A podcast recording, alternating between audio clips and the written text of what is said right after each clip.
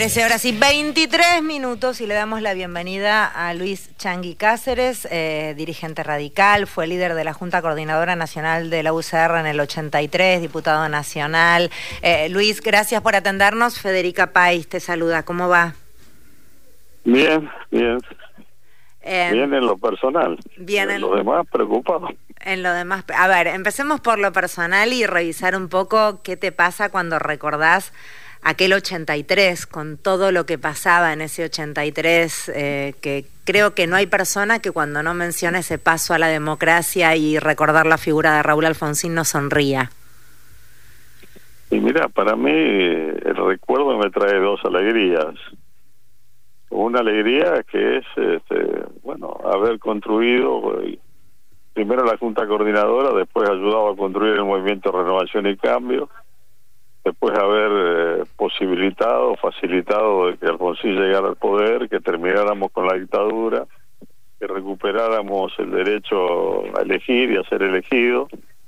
Y la segunda alegría es que nosotros levantamos banderas desde la juventud, que eran banderas complicadas en un momento histórico difícil de Argentina. Nosotros planteábamos la lucha de masas, planteábamos eh, las elecciones libres sin proscripciones ni condicionamientos y otra buena parte de la juventud este, bueno planteaba eh, el tema de los fierros de la lucha armada el tema del foquismo. Y obviamente llegamos a las elecciones libres sin proscripciones ni condicionamiento. Eh, no hubo una toma del poder de aquellos que bajaban de la Sierra Maestra. Aunque poco tiempo después el relato se superpuso a la historia y la fue transformando y modificando por la imbecilidad de los radicales que no sabían defender su historia.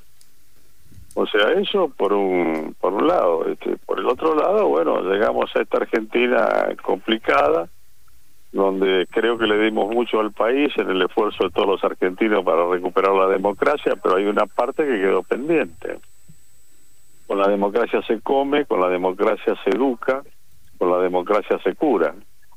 Y cuando después de 40 años vos tenés mucha gente que se mira al espejo y ve que está en democracia, pero este, que, no come, eh, que no tiene buena salud y que no tiene la posibilidad de recibir una buena educación, es como que este, se enoja con la democracia porque la democracia no le está dando eso. Entonces surge la puteada política y la puteada política termina siendo un voto al psicótico, fascista y totalitario de ley que hace gala de su antirepublicanismo y su posición antidemocrática, que este, plantea y levanta todas las banderas que he combatido toda la vida. Siempre estuve por la educación pública, este no está con eso la salud pública este no está con eso con este un estado que, que haga ciencia técnica este no está con eso. O sea yo entiendo que los radicales estamos en una situación complicada. Nos llevamos candidato a presidente eh, desoyendo lo que había sido la resolución de la convención nacional con lo cual empezamos una carrera sin corredor. Y que hemos quedado en una situación este, sumamente complicada. Pero entiendo del radical que en medio de esta complicación, bueno, viendo las posiciones que el partido ha ido tomando en lo nacional, creo que no tenía otra que practicar una especie de, abstinencia en, en, materia de decisiones. En el caso de Santa Fe, el partido eh, decretando libertad de acción y creo sinceramente que no tenían otro camino porque las 10 provincias que se ganaron con cinco gobernadores radicales, incluso en la que no fue un gobernador radical, pero formaste parte de lo que ganó, más de 400 intendencias, se terminaron ganando a partir de frentes que son absolutamente heterogéneos.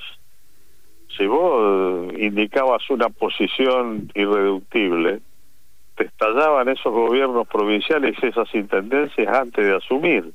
No se podía hacer otra cosa. Entonces, yo entiendo un radical que en medio de la confusión termine no yendo a votar, se abstenga, anule el voto, o lo vote a, a este muchacho Massa. que tiene un discurso que cada vez es más parecido al nuestro, pero que, para serte absolutamente sincero, y yo soy brutalmente sincero siempre, está la desconfianza del radical entre lo que es el decir y lo que es el hacer. Pero bueno, yo entiendo cualquiera de esas cosas. Lo que no puedo llegar a entender es que un radical que realmente sea radical se plantee el voto a mi ley con esta estupidez de que hay que terminar con el peronismo. Porque eso es una gansada más grande que una casa. Sí, mi ley viene de, la ultraderecha, viene de los Krieger Bacena, viene de los grupos civiles que le dieron apoyatura a los golpes militares. Es decir, mi ley viene de toda esa, esa suerte de, basura. Por lo tanto, eh, eso es algo que eh, está absolutamente para mí eh, dejado de lado. Y, con esto de que hay que terminar con el peronismo, y bueno, si Mire, hace reivindicación del menemismo. Se pasó de, de Krieger Bacer y de Alzogaray a Menem. Y de Menem pasó a Scioli. Y de Scioli pasó a no sé dónde demonio a, trabajar 16 años con Urnequian. Es decir, qué pelotudez es la que se están planteando, tres, cuatro, cinco, no sé cuántos gorilas infiltrados en el radicalismo, para plantear una posición absurda como esa. Pero bueno, es por lo menos lo que te puedo asegurar es que como sucede hace años, Argentina es un país que de aburrido no tiene nada. No, sin duda. Te, acostás de, con un panorama y te levantás con otro, ¿viste? Pero siempre hemos sobrevivido. Y yo creo que una vez más vamos a sobrevivir para sorpresa de los extranjeros que miran como un país que está lleno de riquezas potenciales, incluso humanas, puede tener un nivel de pobreza que sobrepase el 40% con el 147% de inflación, con más del 10% de indigencia y con el 60% o un poco más de los jóvenes que no tienen salida laboral o que si la tienen es en negro o que si la tienen en blanco no les alcanza el sueldo para llegar a fin de mes. Así están las cosas soy siempre optimista y creo que si hay una Argentina de tristeza hay, que reconstruir eh, la esperanza, trabajar en función de esa esperanza, entender de que el problema es un problema político esencialmente, pero que las malas políticas se solucionan con buenas políticas y los malos políticos tienen que ser reemplazados por buenos políticos. Pero la antipolítica es el peor de los caminos. Yo lo viví con dos dictaduras militares y no quiero eh, que mis hijos, que mis nietos tengan que este, pasar por las que una pasó.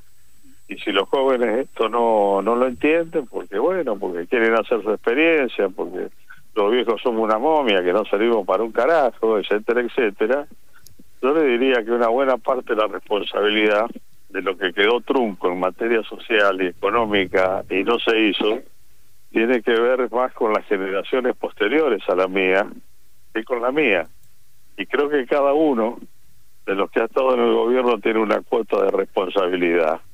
Yo diría que si en algún momento tienen tiempo, busquen ahí por YouTube, que ahora es fácil, cómo fue el proceso del endeudamiento argentino con el Fondo Monetario, con el Club de París, con, con distintos organismos. Y van a ver que todos y cada uno le puso un poquito más. El último que realmente, con una deuda que era chica, pagó una buena parte de la deuda, se llama don Arturo Humberto Ilia y en lo demás, pongamos los números arriba de la mesa, que podás haber pagado el Fondo Monetario Internacional, pero sacaste crédito con Venezuela pagando el 17% contra el 6 o el 7 que estabas pagando. O del Club de París, terminás este, sacando plata con un interés mayor. O sea, acá cada uno tiene una cuota de responsabilidad. Estamos en una situación de crisis. Yo creo que es hora de ser maduro, de tener una cuota de sentido común, de entender que si no ponemos denominadores comunes a partir de entender que la política es el arte de buscar consenso, cerramos grietas que nos joden y empujamos en una misma dirección, no te digo que nos vayamos al carajo porque ya estamos en el carajo, no vamos a poder salir del carajo. Cáceres, ¿cómo va? Mario Giorgi. Eh, ¿Hay este hay explicación para el acompañamiento de los ocho años de la Unión Cívica Radical o la conducción al macrismo? Bueno, vos le estás preguntando al principal opositor a eso. Ya lo sé, por eso, pero hay explicación. Yo lo que te digo que Gualeguaychú eh, no decidió, no resolvió un corno. Gualeguaychú simplemente legalizó adentro del radicalismo acuerdos preexistentes que se habían logrado, no sé si en un baño, en una cocina, donde demonio. Mm. yo me quedé pelado por eso. Sí, ya sé. Me agarró los pesariatas, se me cayeron las cejas, las pestañas. Ya lo sé. a valorar pequeñas cosas que antes no valoraba. Cuando en el verano te caía la transpiración y no tenías pestañas para parar, ni cejas para parar, te acordaba de que eso tenía un significado. Porque... Me descompensé incluso ahí. Pero sí, lo sé, lo sé, pues, lo sé que pagaste con la salud. Eh, recordamos mucho los viejos, recordamos este aquel eh, reportaje de Mauro Alfonsín cuando puso el límite en el nombre y apellido de, de Mauricio Macri y esa suerte de traición, ¿no? A ese límite puesto. Eh, ahora parece que mi ley sí es el dique de contención para retornar. ¿Qué, ¿Qué pasa con el afiliado radical, el militante radical respecto a estas decisiones de cúpula? Mira, yo te reitero, las decisiones de cúpula ahora ha sido, por un lado, a nivel nacional neutralidad, en mi provincia, por otro lado, libertad de acción, y yo decía recién que no tenían otras. Es decir, ¿cómo corno vas a empezar un gobierno provincial que todavía no asumió cuando eso fue electo a partir de un frente que integra, en el caso de Santa Fe, 10 partidos, en el caso de Corriente, 15 partidos, etcétera, etcétera, y lo mismo pasa en las municipalidades? Ahí está, está condenado. Ahora, lo que yo no puedo entender, y lo decía hace un rato, es que un radical, no digo un gorila metido dentro del radicalismo, que se metió para hacer antiperonismo, que, salga con la pelotudez que, que se lo tiene que votar a mi ley contra el peronismo. ¿Y de dónde carajo salió mi ley? Te lo decía recién, de Krieger Bacena, de Alzogaray, de Menem, de, de, qué sé yo, de Scioli. Dejémonos de joder tengamos una cuota de seriedad, empecemos a hablar y a decir las cosas como son. Luis, hablabas recién, hablabas recién de ese radical que en realidad no es radical, sino que es un gorila que funciona como radical para terminar a lo mejor canalizando el odio hacia el peronismo.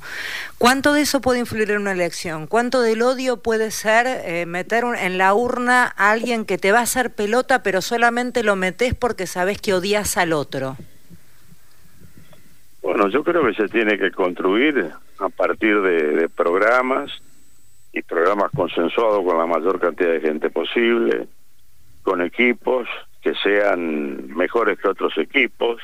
Yo no no no concuerdo y no coincido para nada desde hace años con esto de hacer política sobre la base de destrucción del otro. Yo creo que mi ley tiene distintos problemas. no me quiero meter en sus problemas personales, pero creo que son psiquiátricos además. Mm. Por lo cual, estar planteándose este, la posibilidad de que este muchacho lidere un gobierno es pegarte un tiro en la cabeza más o menos lo mismo. ¿Te preocupa? ¿Crees ¿Pero crees que es una posibilidad factible? ¿Crees que puede llegar? Bueno, yo espero que no. espero que no, porque creo que sería realmente este, muy jodido. Ahora, entiendo al radical que frente a la opción de votar en blanco, votarlo a Massa, dice Massa está tomando nuestro discurso porque necesita los votos pero no me da ninguna garantía de que va a hacer lo que dice. También lo entiendo, pero lo que no puedo entender es el voto a mi ley. Y por eso milito el no voto a mi ley. Gracias por hablar con nosotros, Luis. No, al contrario. Una buena tarde. Luis Changui Cáceros es quien hablaba, dirigente radical.